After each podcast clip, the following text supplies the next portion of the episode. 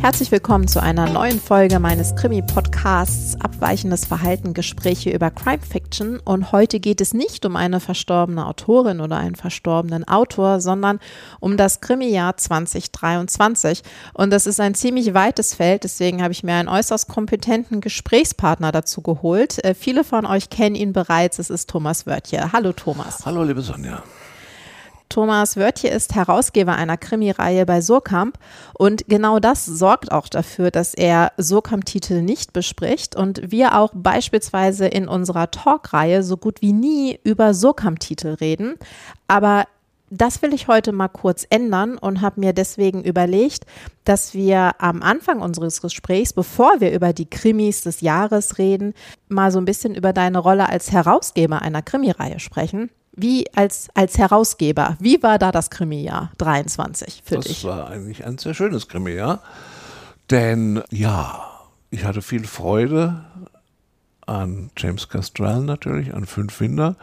Heute ist übrigens gerade die fünfte Auflage bei mir angekommen, belegt, das ist schon schön. Ich hatte viel Freude an Kim Coplin, dieser Autor-Person, an über den man immer noch rätselt, wer das jetzt sein mag. Du hättest jetzt die Gelegenheit, das zu Ja, lüften. hätte ich, aber tue ich ja nicht. Warum soll ich das tun? Ich erfreue mich so an den Spekulationen. Das ist sehr lustig und überhaupt an der, an der, an der Riesenaufmerksamkeit, äh, die das Buch gekriegt hat. Ich habe mich natürlich auch über Jacob Ross gefreut, also ein Autor, den ich wirklich sehr schätze mit seinen äh, karibischen äh, Romanen. Das war alles sehr, sehr erfreulich. Also insofern war das eine 2023 ein richtig gutes Jahr. Fing ja auch schon an mit einer ganzen Menge Krimipreise für 22.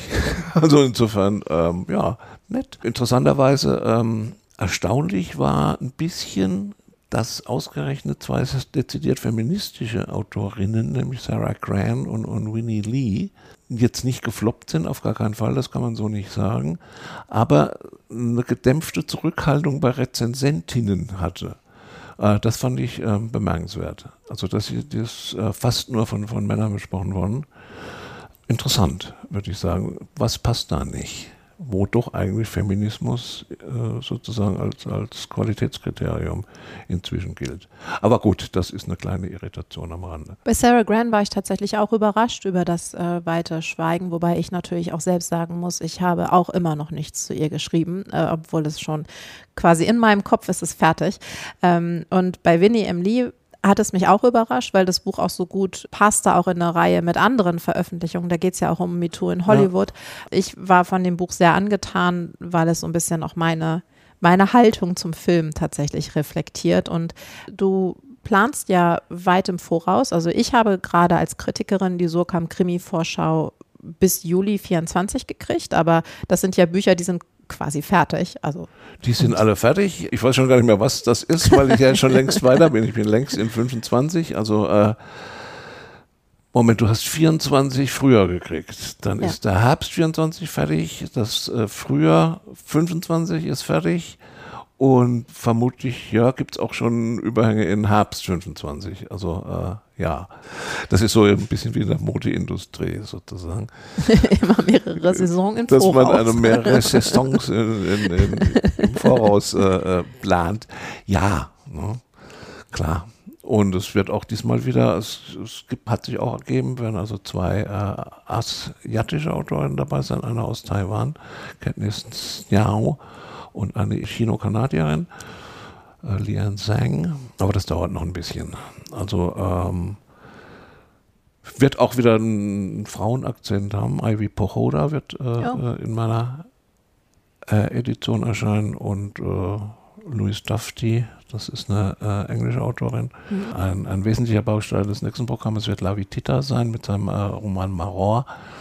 ein Roman, der Israel ähm, aus der Perspektive sozusagen eines, eines äh, großen, ja, eine Kulturgeschichte des israelischen Verbrechens ist sozusagen. Also jetzt nicht äh, äh außenpolitisch, sondern eben innenpolitisch. Also sozusagen ein Beitrag zum Nation Building aufgrund der völlig richtigen Beobachtung, dass zu einem anständigen, äh, normalen Staat eben, was Israel ist, eben auch äh, Verbrecher, Huren, Diebe und äh, Betrüger gehören. Also das ist wirklich ein, ein Pfund von, von Buch. und ein wirklich spannender, sehr spannender Autor. Mal gucken. Der wird schon äh, als Science-Fiction-Autor ist er mit Preisen behängt schon und gilt so äh, in vielen Kreisen als literarisches Genie. Das möchte ich nicht bezweifeln, dass das so ist. Also das ist so ein Titel, auf den ich äh, mich sehr freue. Ja, da bin ich mal gespannt. Ja. Im, Im, Frühjahr ist es soweit. Ich glaube, im April, Im April erscheint so. ja, er. Genau. Ähm, und es erscheint auch ein neuer Roman von Liza Sandlin. Das ja. freut mich persönlich, deswegen muss ich den hier erwähnen. Ähm, und damit beenden wir diesen kurzen äh, Surkamp-Block wieder ja. und äh, wenden Ach, puh, uns ja. dem, dem Krimi-Jahr 23 zu. Und ich musste ja schon für diverse Jahresendlisten abstimmen. Deswegen bin ich einigermaßen sortiert und fange einfach mal an mit meinem Titel des Jahres. Ja. Das ist von Percival Everett, Die Bäume. Es ist das Buch ist im Februar erschienen. Ich lache immer noch über bestimmte Dinge. Ähm, ich sag mal kurz, äh, ganz, ganz kurz, worum es geht. In Money, Mississippi und wer meint, das sei ausgedacht, der liegt schon mal falsch. In Money, Mississippi werden äh, weiße, dicke, doofe Männer ermordet und neben ihren Leichen wird auch eine schwarze Leiche gefunden, die Emmett Till sehr ähnlich sieht, der bekanntermaßen 1955 gelyncht wurde, nachdem er in Money, Mississippi angeblich mit einer weißen Frau gesprochen hat. Und daraus macht nun Percival Everett einfach ein ein unfassbares Buch, finde ich. Thomas, wie, wie fandst du das? Unfassbar großartig unfassbar großartig, als ob äh, Chester Himes endlich äh, äh, seinen Nachfolger gefunden hätte, sozusagen. Also dieser Umgang mit, äh, mit Geschichte, dieses grimmige, komische, diesem auch dem weißen Mann sozusagen voll in die Fresse schlagende, das ist schon gigantisch gut. Steht natürlich auch in einer, in einer afroamerikanischen Kulturtradition, hat damit zu tun, dass, so viel dürfen wir verraten, Menschen, die eigentlich äh, schon längst tot sind, wiederkommen. Also äh, ist auch eine Gespenstergeschichte. Mhm.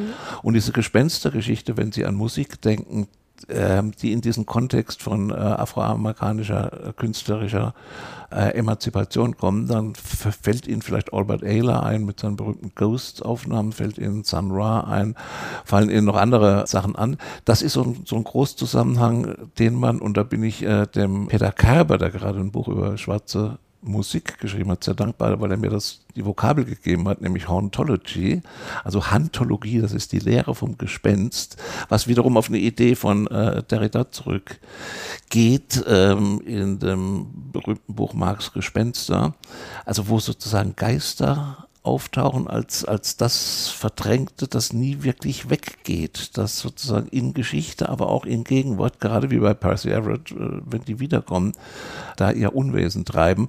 Also das ist nicht nur ein, äh, ein großer Scherz, dieses Buch, sondern das sitzt ganz tief in einer, in einer gewissen äh, kulturellen äh, Tradition, die auch von zeitgenössischen Musikern ähm, am Prominenzen, vielleicht Montana Roberts im Moment, ähm, auch musikalisch äh, weiter umgesetzt wird, wo es auch da wieder Mischformen und, und, und, Hybride gibt. Also insofern ist das wirklich ein großartig komisches Buch, ein äh, großartig, ja, großartig aggressives Buch und eben auch ein intellektuell sehr klug äh, positioniertes Buch. Insofern äh, gehört auch zu meinen absoluten Jahresfavoriten.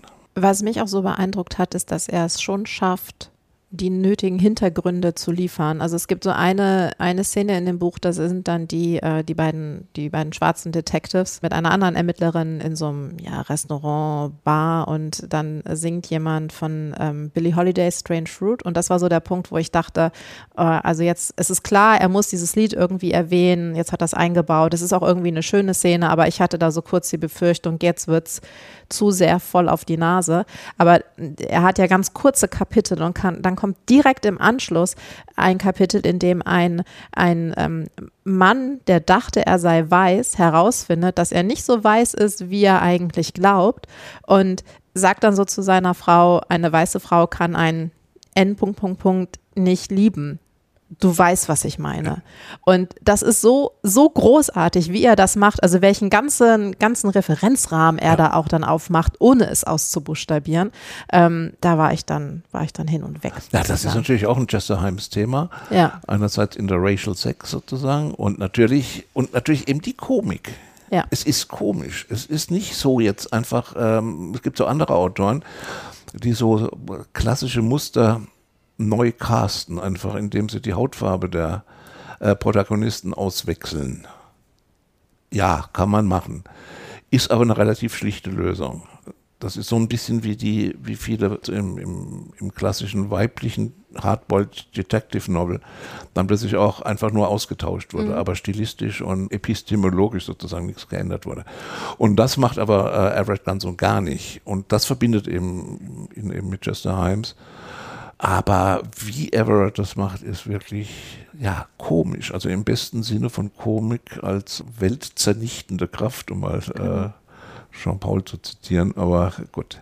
Ja, und ja. verschiedene Register von Komik. Ja, also natürlich. da ist halt alles drin. Slapstick, also von den, von den lässigen Dialogen über Slapstick bis eben zu dieser weltzersetzenden Komik. Ja, großartig, großartig, wie Donald Trump unter seinem Schreibtisch äh, sitzt und Nägel kaut vor Angst. Das ist es gigantisch, das wünscht man sich natürlich. Und man glaubt sich, also zwischendurch fragt man sich ja auch, wie kommt er da raus? Und er kommt so großartig da raus. es ist, das ist äh, einfach, ja. ist einfach ein wirklich brillantes Buch. Ist das ein Krimi? Ich würde es so nennen. Also ich, ich, Crime Fiction, wie man das so genau nennt, ist mir völlig wurscht. ähm, ist Crime Fiction auf jeden Fall, weil es ja, ist ja sozusagen sogar eine Parodie auf den Ermittlerkrimi. Und äh, ja, also alles dieses und äh, irgendwie, man könnte auch als polit politischer Kriminalroman sehen, aber er ist Gott sei Dank nicht realistisch. Genau, das ist, äh, ist auch der Punkt. Ich würde auch sagen, es ist ein Krimi. Es ja. ist ja gerade, also auch. Ich meine, das ist ja ein Thema, das uns wahrscheinlich jetzt noch bei anderen Büchern begegnet, dass wir es einfach zu, zunehmend einfach mit Hybriden zu tun haben. Genau, ja. Die einfach, äh, wo der Begriff Krimi nichts mehr abdeckt oder nichts mehr Signifikantes.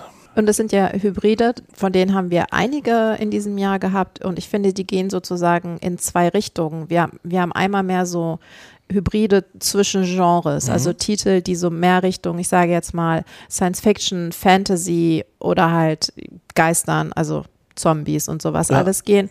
Und dann haben wir in die andere Richtung die Titel, die sozusagen Genre mit Nicht-Genre äh, verbinden. Also äh, das ist ähm, äh, Titel nennen wir, nennen wir erst später. Ich würde mhm. ger gerne kurz über diesen diesen ersten Bereich reden, weil ich den ziemlich auffällig fand, dass es einige Titel gab, die eben ja sowohl Science-Fiction, Fantasy-Elemente haben, ja. als auch Krimi-Elemente. Ja. ich habe ja selbst noch einen gemacht, der übrigens hatte ich jetzt vorhin vergessen, sorry, muss ich leider nochmal drauf zurückkommen, nämlich von Jesus Cañadas, äh, ein Roman, der in Berlin spielt, von einem spanischen Autor, der aber auch hier in Berlin lebt und der eine Mischung aus Horrorroman und Cop-Novel ist. Mhm. Also das ist so ein Beispiel, dann gibt's äh, diese Mischung aus, aus gab's, ähm, der Prophet heißt der, von Thin Plachet, und äh, Helen MacDonald. Das ist eine Mischung aus ja, Science Fiction möglicherweise und äh, Polit-Thriller. Also da haben wir, da haben wir diesen Trend. Hat damit zu tun tatsächlich, weil ich denke, dass eine bestimmte Spielart von Realismus oder von äh, realistischem Kriminalroman auch ein bisschen so inzwischen aus, äh, ausgereizt ist. Also dass auch erkenntnistheoretisch jetzt nichts mehr groß zu holen. Also die Epistemologie des realistischen Kriminalromans kommt vielleicht ein bisschen unter die Räder in letzter Zeit. Ich begrüße das übrigens. Und wir haben dann natürlich noch so ganz klar Science Fiction, also von Tate Thompson ja, zum Beispiel, ja, vom Licht des Himmels. Also es ist ja quasi äh, das Locked Room im, im Weltall sozusagen. Im Weltall, ja. Das kann man auch machen. Finde ich auch, finde ich, finde ich völlig okay. Also äh, wer sagt dann, dass das äh, äh ist ja alles im Hier und Jetzt ist, ist natürlich auch ein Gegenprogramm gegen diese, diese cozy ähm, ähm, mhm. Retros, wo man tatsächlich jetzt ähm, alte Muster dann auch in die Zeit zurückversetzt oder sie jetzt hier im Hier und Jetzt spielen lässt, aber so tut, als ob das immer noch äh, äh in, unter den Rahmenbedingungen von, von 1930 spielen würde. Also das ist auch ähm, Richard Osman oder wie der heißt. Das sind so Sachen. Äh, die aber, glaube ich, zu einem ganz anderen Trend gehören, nämlich zu dem im breiten Publikum sehr erfolgreichen Trend, auch im Kriminalroman die schönen alten Zeiten wieder haben zu wollen. Also das äh, ist äh, in, der, in der politischen Großwetterlage zu erklären. Aber ich, ich finde das erstaunlich, weil der Guardian zum Beispiel hat seinen Jahresrückblick damit eingeleitet, dass der, der Cozy Crime-Trend immer weitergeht und immer stärker wird. Und das sei ja angesichts der Weltlage auch kein Wunder. Und also ich, mich zieht es nicht zu Cozy Crime weil auch diese vermeintliche Idylle der 30er Jahre schon immer nur für einige bestimmte Personen zugetroffen hat, dass es eine Idylle ist. Und ich finde das erstaunlich. Ich glaube, diese eskapistische Tendenz habe ich vielleicht auch einfach nicht mit Kriminalromanen oder. Naja, das ist so, so, so, so ein Versuch auch, sowas, um es jetzt ganz zu aktualisieren, jetzt mal wieder jetzt holt die CDU gerade mal wieder die Leitkultur aus der Mottenkiste mhm. und so holt man da die vermeintlich äh, heile Krimiwelt aus der, aus der Mottenkiste. Es gibt ja auch viele, sieht man, wenn man, wenn man Blogs liest, die Vorstellung, dass ein guter Krimi das ist, was man äh, abends auf dem Sofa liest mit einem Pfeifchen und einem schönen Glas äh, Rotwein. Das ist so ziemlich die grauenhafteste Vorstellung von Umgang mit Literatur, die ich mir vorstellen kann. Aber gut, okay, äh, das Bedürfnis ist wohl da. Ja. Dass dieses Bedürfnis jetzt allerdings keine absolut großartigen Texte produziert, muss einem auch nicht wundern. Das stimmt. Wir haben ja noch die, die anderen Hybride, und zwar die so ein bisschen Richtung Roman kratzen. Da würde ich mal als Beispiel Aaron Flanagan nennen, Dunkelzeit, mhm. da ja auch zumindest in der Kritik sehr gut besprochen wurde, ja. sehr breit besprochen wurde. Und ähm, für mich ist das so ein typisches Beispiel dafür, dass ein Kriminalfall eigentlich nur Anlass für das Erzählen ist. Also es, denn eigentlich ist es ja die Geschichte dieses eines kleinen Ortes in Nebraska, aber wir fangen an mit dem Verdacht eines Verbrechens.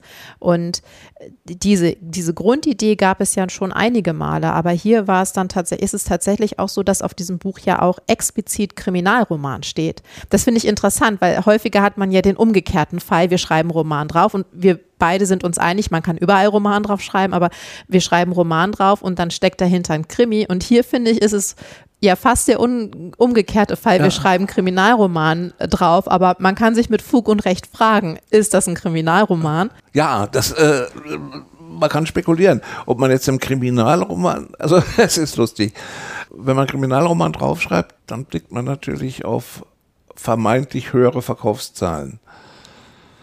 Das ist auch lustig. Gleichzeitig fällt man aber durchs Raster der Rezension in einem Kulturbetrieb, der Kriminalroman grauenhaft findet und begibt sich sozusagen in, äh, in die Gesellschaft von vielen hunderttausend völlig sinnlosen Dingern, wo Kriminalroman draufschreibt. Also das, das ist, äh, wie man es dreht und wendet, irgendwie schlecht. Ich weiß auch nicht, was man da machen soll, aber ich glaube, darüber haben wir auch schon öfters geredet. Ne? Gibt ja mehrere so, solche Dinge, auch der Carofilio zum Beispiel, Gianrico Carofilios das ist ja auch eher eine Meditation über, über Moral, also äh, als ein, ja, Krimi. Also ja, fallen mir noch ein paar andere Sachen an, die, die bisschen untergegangene Anita Augustin zum Beispiel, mit diesem irrsinnigen Titel, wie ähnlich ist uns der Zackenbarsch, dieses äußerst hässliche Tier, im kleinen Leikam Verlag äh, erschienen. Das ist auch eine, äh, eine hochinteressante Auseinandersetzung mit Pädophilie die nicht so, ich glaube, Jan Kostin Wagner macht sowas ähnliches, aber bei der, bei der Augustin ist das viel literarischer, viel äh, differenzierter, viel, viel genauer aufgelöst, also viel komplexer gemacht und lässt sich zwar ja auch als Kriminalroman lesen, ist es vielleicht auch, aber eben auch nicht, weil es eben so hochkomplex ist. Es geht darum, dass äh, Pädophile nicht unbedingt pädophile Kriminelle sein müssen und äh, trotzdem also ähm, gesellschaftlichen Schaden anrichten können, weil, also das ist äh, ein schwieriges, ein wirklich schwieriges, vertracktes und ich fand ein ganz faszinierendes Buch. Da hätte ich auch Probleme, was man draufschreibt. Ich glaube aber auch, dass also sich dadurch so ein bisschen ja das, das Erzählen einfach verändert. Also sowohl das Erzählen von Romanen, wo du dann dieses, diesen vermeintlichen Spannungsmoment brauchst. Also es gab noch ein Beispiel von Tracy Liane, all die ungesagten Dinge. Da mhm. geht es um um, äh, es ist, ein, ein australischer Krimi, da wird der ähm, Bruder der einer der Erzählerinnen ermordet. Da hat man dann fast so das Gefühl, man braucht diesen Aufhänger, um mehr über das Leben von Einwanderern in Sydney zu erfahren, als wenn man dieses Verbrechen, also als wenn man ein Verbrechen sozusagen immer als Hook braucht, um Leser an eine Geschichte zu binden. Und das finde ich ist eine Entwicklung, die ich so ein bisschen mit Sorge betrachte. Vielleicht auch, weil ja dieses Erzählen von Verbrechen auch eine der großen Stärken von Kriminalliteratur ist, aber es schon auch ein anderes Erzählen ist als von Nicht-Kriminalliteratur, also ein anderes Erzählen als das Erzählen des Nicht-Kriminalliteratur. Ja, im Grunde ist es das Tatortprinzip. Das heißt also, äh, man es geisterte ja mal die These durch, durch die Lande, dass man ähm, die sogenannten gesellschaftlichen heißen Eisen nur noch anpacken könne, wenn sie sozusagen in einem kriminalliterarischen Narrativ verpackt sind. Äh, halte ich auch nichts davon. Dann gibt es allerdings nun wieder Themen, die, wenn man sie bearbeitet, ja gar nichts anderes sein können. Mhm. Also na, als, als, ähm, als Kriminalroman gelesen zu werden, sozusagen. Also da diktiert halt einfach, einfach das Sujet, mhm. diktiert dann die Form. Also wie man es dann, ob man sich dann natürlich auf die, auf die, auf die Parameter von, von, von äh, regelgeleiteten Krimis einlässt oder nicht, das ist eine zweite Frage, muss man aber nicht unbedingt. Es ist natürlich billig, wenn ich jetzt ein Thema habe, diese Sachen gibt es ja auch. Man hat ein Thema und dann bastelt man Kriminalroman drumherum. Also ja. was weiß ich, die Erfindung des Euros oder warum Corona aus irgendeinem Labor entkommen ist, wenn wir wahrscheinlich noch genug kriegen. Oder wir hatten ja schon AIDS und warum und die wirklichen Hintergründe von. Das ist dann natürlich albern, wenn man äh, äh das auf, auf, auf so ein Niveau zieht. Äh, oder diese Was passiert Sachen, wo dann irgendwelche, irgendwelche Spannungshandlungen eingebaut wird. Also was weiß ich, was passiert beim Stromausfall und was passiert mhm. da oder so. Das ist, ähm, das finde ich albern. Ja. Das heißt, da hat man jetzt ja auch viel mit so Climate Fiction einfach, ja. was passiert, wenn wir kein ja. Wasser mehr haben und so. Also das, ja. das lässt sich durchdeklinieren. Also das sind, das sind dann schon wieder Algorithmen, die Themen dann äh, verthrillern sozusagen in welcher Hoffnung, ob man dafür ein Bewusstsein, ich glaube nicht, dass man ein Bewusstsein schaffen muss dafür, dass es der Erde gerade schlecht geht. Ja. Das ist äh, trivial. Oder ein Bewusstsein, dass es äh, sowas Böses wie Rassismus gibt. Das Bewusstsein ist da. Also damit wird man niemand bekehren, sozusagen. Ähm, man kann das kritisieren, aber äh, wenn man sagt, dass ich, ich, ich mache, ich spiele ein Thema nach vorne, um ein Bewusstsein für dieses Thema zu generieren, das ich bei aufmerksamer Zeitungslektüre schon längst weiß. Ähm, ist ein bisschen schwach. Ja. Was ich bei diesen so Romanen wie Dunkelzeit zum Beispiel auch noch interessant finde, und da gab es einige in diesem Jahr, ist, dass meistens ein Mädchen verschwindet und fast immer dann später tot aufgefunden wird oder halt verschwunden bleibt und es ist anzunehmen, sie ist tot. Und zwar insbesondere bei Autorinnen, das ist so eine, das ist so, als wenn sich dieses alte, dieses alte Unschuldsmotiv und ach, sie war ja so nett und eigentlich war sie doch irgendwie ein bisschen promiskutiv, ähm, als wenn sich, als wenn das nicht totzukriegen ist. Dabei dachte ich, spätestens seit Laura Palmer wissen wir alle, dass diese Fassaden nicht stimmen. Aber das ist noch so eine Beobachtung, die ich dieses Jahr mehrfach gemacht habe. Es gab doch mal den Aufruf, äh, Kriminalromane ohne weibliche Leiche zu nee, schreiben. ohne Gewalt gegen Ach, ohne, Frauen. Ohne Gewalt gegen Frauen, naja. Ja. Endet ja im, im Leichenstatus meistens, ne? Aber natürlich auch albern. Aber dieses Unschulds, dieses Unschuldsding, ja. Ne? Nicht tot zu kriegen. Nicht tot zu kriegen. Ich meine, eine Zeit lang hatten wir ja immer irgendwelche, irgendwelche Frauen, die in Kellern gehalten wurden oder in Kisten oder was der Teufel noch was. Ich weiß nicht, hatten wir das in letzter Zeit wieder? Äh, Nee, ich glaube, also würde mir jetzt nicht Schon wieder Frauen. Äh, ne? Aber jetzt sind es halt äh, junge, unschuldige Mädchen, die verschwinden, ja. Ja, das ist nicht so zu kriegen. Man könnte jetzt natürlich sagen, ja, meistens verschwinden auch. Obwohl statistisch wahrscheinlich nicht belastbar. Nee, ist es ja auch. Es geht ja auch immer um eine ja, äh, ganz äh, bestimmte demografische Logisch. Gruppe. Ja, die, äh, es ist dieselbe, die auch die mediale Aufmerksamkeit bekommen. Es sind klar. die jungen, weißen, schönen, in der Regel blonden, nicht immer äh, Mädchen, die, äh, klar. ne? Also ja. es ist so. Aber auch da ist ja, es ist, ist ja ein Umstand, der schon in der Wirklichkeit sozusagen kritisiert wird, dass man die vielen anderen nicht sieht und Kriminalliteratur übernimmt das einfach vielfach ja. auch unreflektiert. Ja. Finde ich ein bisschen schade. Mm, aber das führt mich schon quasi zu dem nächsten Thema, unseres, unser, unser nächsten Thema, und das ist also sozusagen der Kern jeglicher Kriminalliteratur, Gewalt. Ja. Wir haben jetzt ja schon viel über Gewalt geredet. Gibt es da irgendwelche Titel, die dir dieses Jahr als besonders bemerkenswert aufgefallen sind? Der bemerkenswerte Titel zu Gewalt ist mir in der Tat aufgefallen und der stammt ausgerechnet von 2003, ist aber noch nie erst dieses Jahr übersetzt worden, nämlich Der perfekte Schuss äh, von Matthias Enard, französischer Autor, den ich äh, sehr schätze, hat mir auch gefreut, dass es, äh, ich glaube, sein Debütroman.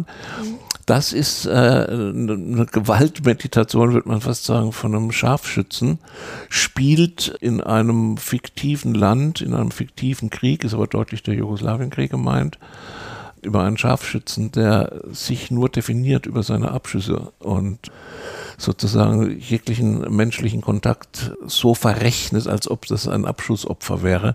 Das ist ein ganz spannendes, ganz spannendes Buch. Das fand ich den bemerkenswerten, bemerkenswertesten Beitrag zu Gewalt. Zu indirekter Gewalt, ein bisschen durchgerutscht hier bei uns leider, ist, ist Sascha Filipenkos, der Kremulator. Äh, Filipenko, wir wissen, belarussischer Autor, der im Exil ähm, lebt, dessen Familie allerdings äh, äh, im, im Reiche Lukaschewski äh, festgehalten und koordiniert wird. Das ist eine Parabel. Der Kremulator ist der Mann im Stalinismus, der sämtliche Leichen des stalinistischen Terrors äh, verarbeiten muss, also zermahlen muss, also entsorgen muss und zwar final entsorgen muss. Das ist ein ganz grimmiges Ding für eine gewaltstrotzenden ähm, Umgebung in einer gewaltstrotzenden äh, Gesellschaft sehr beeindruckend. Ähm, ich finde, ja, ist natürlich eine Parabel auf, auf, auf heutige Zustände. Ich weiß gar nicht, ob er vor dem Ukraine-Krieg entstanden ist, aber zumindest ähm, passt er natürlich in diesen Neostalinismus von Belorussland und Russland. Ein grandioses Buch, ähm, weil da Gewalt so äh, massiv und auch so komisch dann wieder, weil es der einzige Umgang damit äh, komisiert rüberkommt, dass das schon auch bemerkenswert ist, ja, in einer gewaltsatten Zeit.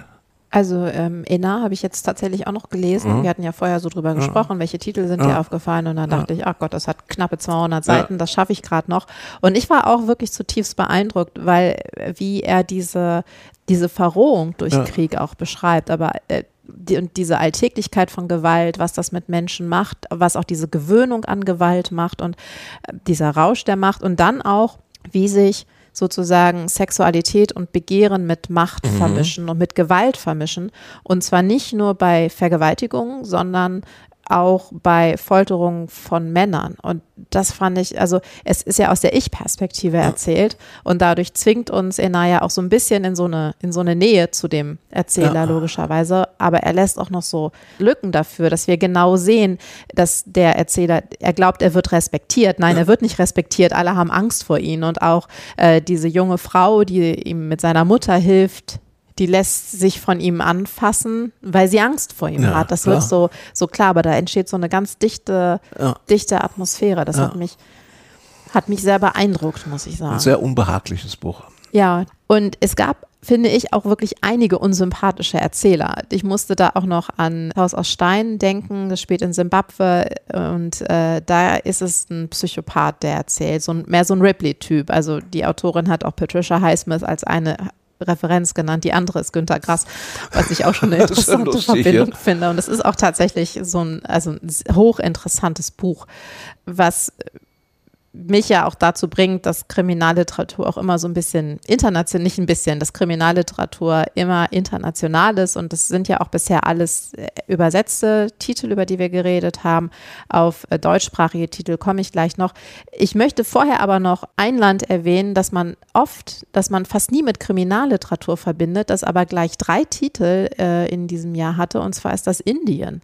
Ja. Also wir haben sozusagen den Blockbuster mit Zeit der Schuld von äh, Deepti Kapoor und dann die Arthouse-Variante Mord von Anjali Deshpande und, und dann in der Mitte noch die Frauen von Shongashi bei äh, Ariadne erschienen.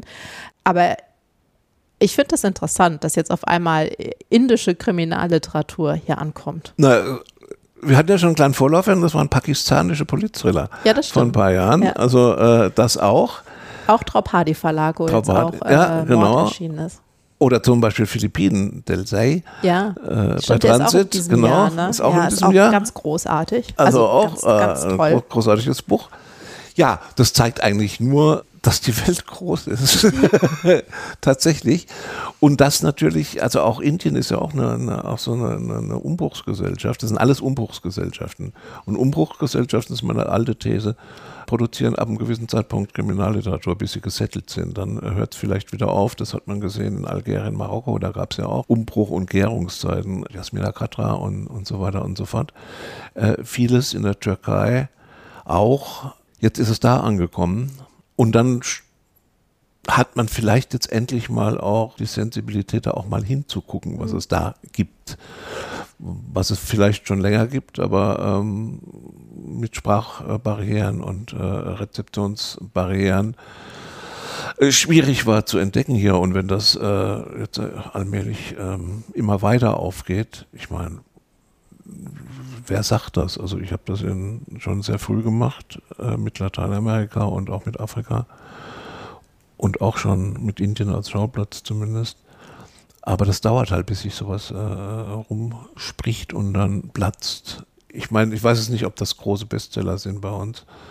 Ähm, eher nicht. Ist eher vielleicht ähm, Zeit der Schuld weiß ich nicht genau, wie da die Zahlen sind. Aber bei den anderen würde ich auch sagen, das ist Arthouse-Niveau. Aber es ist gut, dass es das gibt auf jeden Fall. Ja. Ist, ähm, und ich hoffe, dass äh, wirklich die Leserschaft äh, verdammt nochmal neugierig ist, was es da so alles gibt und wie man das machen kann. Denn die erzählen ja auch alle anders. Genau. Es ist ja nicht so, dass die jetzt einfach äh, die alten europäischen oder, oder westlichen Muster einfach nachschreiben. Das stimmt ja einfach nicht. Sondern die haben ja auch Ideen, also ästhetische Ideen. Und insofern wäre es blöd, da nicht hinzugucken. Und da ist wirklich äh, Lars Kolmanila das perfekte Beispiel ja. dafür, weil äh, man merkt schon, gerade die Philippinen sind ein von den USA geprägtes Land, die Literatur ist stark von den USA geprägt, aber das ist ein, das ist ein Buch, das kann man einfach als Kriminalroman lesen. Es geht um eine Leiche, die nach Manila gebracht wird und dann stellt sich heraus, die, die angeblich in dem Sarg sein soll, die kann es überhaupt gar nicht sein, weil die lebt noch und das ist eine Nachtclubsängerin und dann fährt die Nachtclubsängerin mit einem Polizisten los, um die Leiche zu besorgen genau. und es, es, passieren die aberwitzigsten Dinge. Ja. Und man kann dieses Buch aber auch als Anlass nehmen, mehr über die Philippinen zu erfahren, ja, weil er so in so viele verschiedene gesellschaftliche Bereiche blickt, so viele historische Referenzen sind da drin und das Buch funktioniert, ohne dass man es versteht. Wenn man aber, so wie ich zum Beispiel in diesem Jahr festgestellt hat, dass man ein völlig neues Interesse für die Philippinen entwickelt hat, dann ist das auch ein wunderbares, äh, wunderbarer Ausgangspunkt, um mehr über die Philippinen zu lernen und zu lesen und sowas alles. Ja, klar. Aber jetzt genug zur Übersetzung. Ja. Jetzt reden wir noch zum Abschluss über die deutschsprachige Kriminalliteratur. Denn ich habe festgestellt, als ich so überlegt habe, welche Titel gab es denn so in diesem Jahr. Ich bin äußerst zufrieden mit dem deutschsprachigen Krimi-Jahr. Du nicht so, sehe ich schon. Nein, nein, nein, nein, nein, nein, nein. Ich, vielleicht habe ich zu wenig gelesen. Also was ich gelesen habe an deutschsprachigen in diesem Jahr ist, ähm, außer meinen eigenen, klar, jetzt lassen wir das mal weg. Wobei du immer noch die Gelegenheit hättest, das Pseudonym von Kim Koppel zu lüften. Wer weiß da, ob diese Autorperson Deutsche? wow. Oder, oder die Gerüchteküche neu anzuheizen, nehme ich auch. genau, ne? man weiß es ja alles nicht. Also was ich gelesen habe, ist, ähm, das war in der Tat erfreulich. Das klar, Frank Göres neuer harter Fall, das ist klar. Ja, das muss man auch nochmal sagen. Der Mann ist 80. Der Mann ist 80 und, und, und haut, haut, immer so noch so Dinge raus. raus und ne? vor allem eins, also ein Buch, das ja. äh, kürzer, knapper und mehr ja. Göre ist, als es jemals war. Und das ist, ja. Also absolutes Highlight auf jeden Fall. Ja mein zweites Highlight äh, ist auf jeden Fall Regina Nösslers Kellerassel, da sind Natürlich. wir uns wahrscheinlich einig. Ja. Zumal wir hier nicht weit vom äh, äh, Schauplatz. Nee, wirklich um die Ecke. Um die Ecke nämlich sitzen. Bei Regina Nössler, äh, was die macht, geht eigentlich gar nicht, aber es geht natürlich doch, wenn sie es macht. Das heißt also, diesen Berliner Alltag so genau angucken, mhm. Äh, wie das fast niemand sonst macht, Johannes Groschub vielleicht noch, aber daraus absolut äh, erstaunliche, erstaunliche Erkenntnisse über den täglichen Wahnsinn äh, destilliert. Das ist schon einfach nur, nur gut. Und äh, diese Verbindung zu Großschupf finde ich super interessant, weil äh, das Kellerassel spielt ja auch viel in Kreuzberg und Neukölln und das ist ja auch die Großschupf-Ecke, ja. sage ich jetzt mal. Und es gab dieses Jahr noch von Tim Staffel Südstern, das mhm. ist, spielt auch so in dieser Ecke.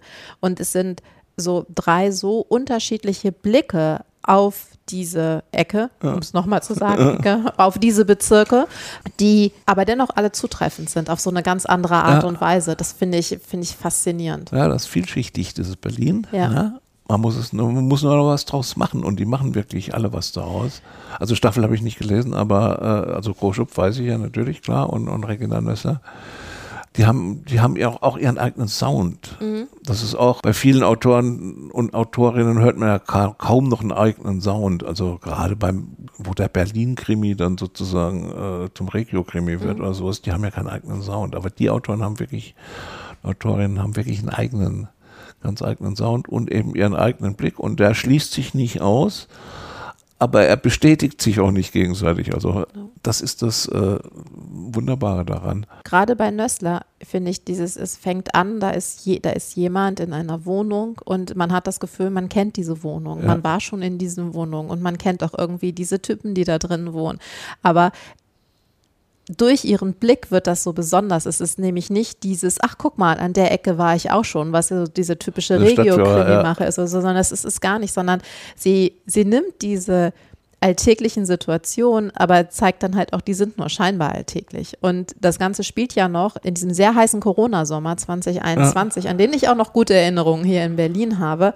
Und was Regina Nössler aber auch geschafft hat, und das ist mir tatsächlich schon lange nicht mehr passiert, ist, dass ich doch überrascht von dem Ende war. Ja. Ne, äh, Was eine ganz große, ganz große Qualität von Regina Nössler ist, ist total unausrechenbar. Also man kann so viel Genrekenntnisse oder so viel Literaturkenntnisse und Leseerfahrung haben, wie man will. Man, äh, nö. Äh, Sie schafft es immer noch, äh, noch, noch einen Haken zu schlagen und noch eine Überraschung äh, zu machen. Das ist, äh, da ist, da ist sie unschlagbar. Also Ja. nicht nur in Deutsch, nicht nur auf dem deutschen Markt. Das stimmt. Also äh, wenn die alle, wenn die, wenn die Angelsachsen und so, wenn die nicht so furchtbar chauvinistisch wären und endlich mal Deutsch lesen könnten, müsste das eigentlich auch funktionieren. Denn so ein Berlin-Bild haben sie in London noch nicht gelesen. ja, das glaube ich auch. Gilt auch für Johannes Groschub. Ja. Gilt auch. Also die sollten eigentlich äh, dringend übersetzen. Ja, alte, altes Thema. Ja. also damit bin ich auch sehr, also bin ich schon mit zwei schon sehr zufrieden, Mhm. das äh, für Deutsch Krimis. Und natürlich, ähm, wen ich ja immer sehr interessant finde, ist Uta Maria Heim. Mhm. Und auch dieses Tanz oder Stirb jetzt äh, spielt in Stuttgart wie immer bei äh, oder in der in der Gegend von Uta Maria Heim geht um eine ja, der Aufhänger ist auch eine ermordete Ballettlehrerin. Und dann schafft sie es also wirklich von Nazi-Verbrechen über die RAF Verbindungen herzustellen, die auch erstaunlich und nicht auf der Hand äh, liegen. Und sie wagt auch den Realismus zu verlassen. Das heißt also, plötzlich geht sie mit äh, Patti Smith und Hannah Arendt äh, spazieren und unterhält sich und diskuriert. Und das ist ähm, sowas von widerständig und äh, stachelig sozusagen gegen, gegen Lesekonventionen oder Schreibkonventionen. Hat gleichzeitig aber auch so eine, so eine ganz feste, schon fast, ja, schon fast äh, scholle geerdete äh, Regionalismus. Der war auch großartig. So viel sauren, saure Scholle habe ich also selten in einem Buch trinken sehen. Ganz und gar eigen, ganz und gar quer, ganz schwierig zu verorten. Könnte man auch Roman draufschreiben, müsste man auch nicht Kriminalroman draufschreiben. Finde ich großartig. Das Allererstaunlichste ist der Publikationsort, nämlich der Gemeiner Verlag, der eigentlich Regionalkrimis macht. Also das ist, das, das passt so überhaupt nicht. Aber funktioniert aber äh, in diesem Umfeld erstaunlich. Ja, also ich finde das sehr erfreulich, sowas zu haben. Definitiv. Und bei so regional verankerten Krimi muss ich auch nochmal Monika Geier hier in den Raum werfen mit Antonius Feuer. Das spielt ja in der Rheinland-Pfalz. Und ähm, sie hat interessanterweise einen ganz ähnlichen Anfang wie Nele Neuhaus, dass Ach. es äh, darum geht, dass ein, also es geht um äh, die Brisanz, wenn Geflüchtete wenn Geflüchteten etwas passiert oder wenn, wenn es Kriminalfälle im Zusammenhang mit Geflüchteten äh, gibt. Bei ihr ist es aber tatsächlich nur so der Einstieg, dass sich ähm, jemand im Gefängnis umgebracht hat.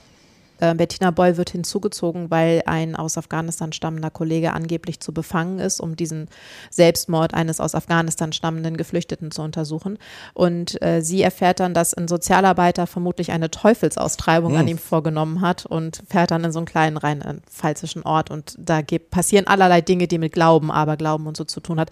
Aber sie hat es auch, sie hat auch diesen rheinland-pfälzischen Dialekt. Ja. Ich kann das nicht genau einordnen, ich bin Norddeutsche, ich weiß nicht, ob es Rheinland oder Pfalz ist. Ich bin Kurpfälzer, also insofern. Du könntest es einordnen. Ich kann das wahrscheinlich einordnen. Ja. Aber ich kann es dir noch nicht mal zitieren, das würde sich ja, fürchterlich Nein, lieber anhören. nicht, das machen wir nicht. Das würde ich auch nicht machen. Was ich bei ihr so bemerkenswert finde, ist tatsächlich, man muss sich ein bisschen Zeit nehmen für ihre Bücher und dann, dann die spinnt, sie, sie spinnt so ein total feines Netz an Motiven und wiederkehrenden Aspekten und sowas alles, die ganz viele Themen verhandeln, aber aus ganz vielen verschiedenen Perspektiven. Und am Ende denkt man dann, wow, äh, was steckte da alles drin?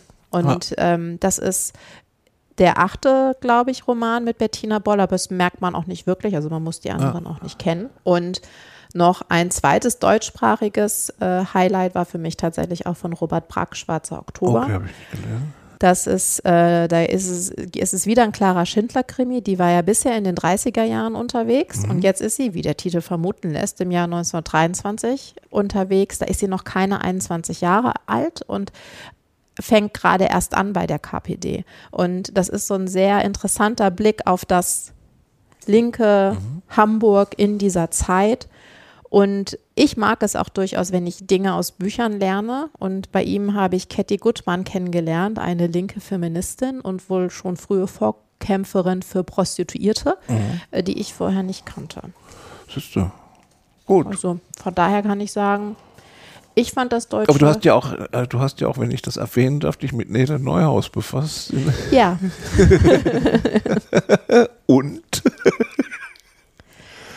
ja, ich habe einen Nele Neuhaus-Krimi besprochen und ich ähm, finde es tatsächlich sehr wichtig, wenn man im Bereich Krimi-Kritik unterwegs ist, sich auch mal die sehr populären Titel anzugucken, um sozusagen herauszufinden, was ist da eigentlich? Warum könnte das erfolgreich sein? Ich finde, das ist eine recht naheliegende Frage, aber es gibt ja auch noch andere Fragen. Wie macht sie das eigentlich? Was macht sie da?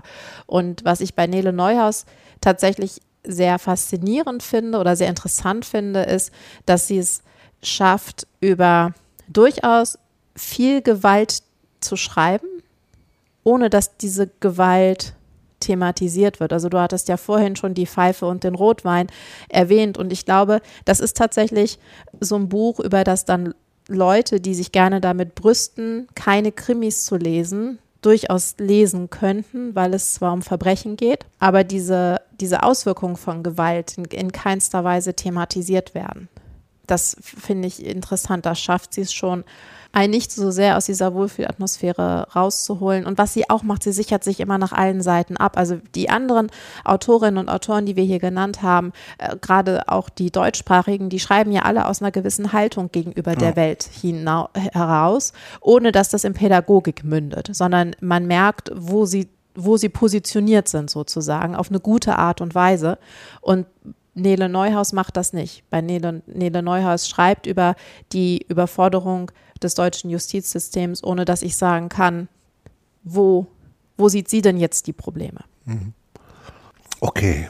Also ich finde, also du hast völlig recht, man sollte sich auch diese Bestseller äh, hin und wieder mal angucken.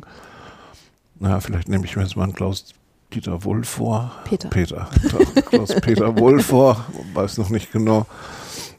Thomas, dann ähm, zum Abschluss noch eine Frage die Krimi-Kritiker und Kritikerinnen ganz besonders lieben. Welches ist denn der Krimi des Jahres, den man deiner Meinung nach unbedingt lesen sollte? Also auf einen geht auf gar keinen Fall. Also erstens müsste ich jetzt pro Domo sprechen, das wäre wirklich James Castrell, die fünf Winder. Das wäre ganz deutlich der Percival Everett, natürlich, die Bäume, ganz klar.